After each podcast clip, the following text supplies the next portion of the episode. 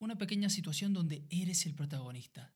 Te levantas, preparas el desayuno, desayunas y te diriges de camino a la empresa donde trabajas. Llegas y dejas el auto estacionado o aparcado en el lugar designado. Todo parece marchar súper bien y de repente algo inesperado y malo sucede.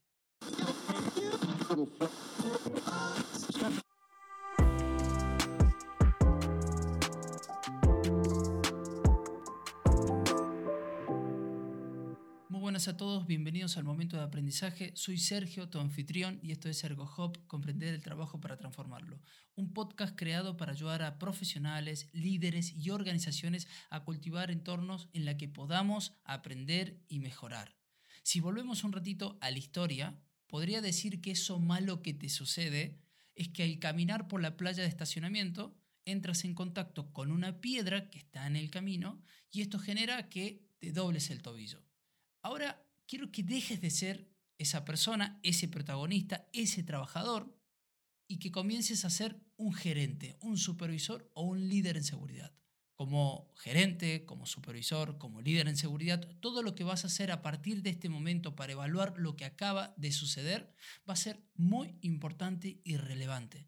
Es decir, la forma en la que reaccionemos lo será. Entonces vamos a seguir con la historia. Ahora sos ese gerente, ese supervisor, esa persona que forma parte de una investigación y es momento de culpar y arreglar ese trabajador. Empieza la crítica o la reunión post-acción, la investigación, las acciones correctivas, todo el panorama de la respuesta ante la falla. Si encuentras a la persona culpable y la eliminas o la vuelves a capacitar, claramente el problema se ha solucionado. Y en realidad el problema es que esto se siente como si hubiésemos hecho algo, como si hubiéramos solucionado el problema, cuando en realidad esto está muy lejos de la realidad, de la verdad.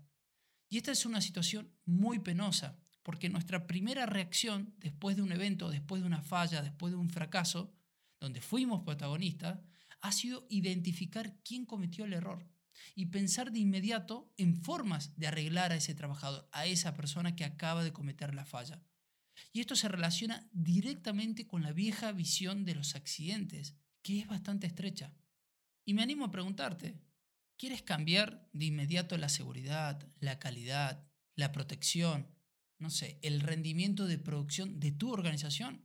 Bueno, cambia la forma en la que tu organización reacciona ante las fallas. Y sé que es una apuesta. Y la nueva filosofía que propone nuestro amigo Todd Conklin que es el desempeño humano y organizacional, se trata de, eso, de ayudarte a vos, a tu organización, a pasar de la reacción clásica de crimen y castigo a una respuesta más de diagnosticar y tratar al fracaso. Ese cambio es exactamente lo que esperamos crear en la nueva visión organizacional de la seguridad. Gracias por escucharme. Este fue el momento de aprendizaje. Por favor, cuéntale a todos tus amigos sobre este nuevo proyecto y por favor, no te olvides de calificar este podcast si esto te sirvió de algo. Nos vemos en el siguiente episodio. Chao.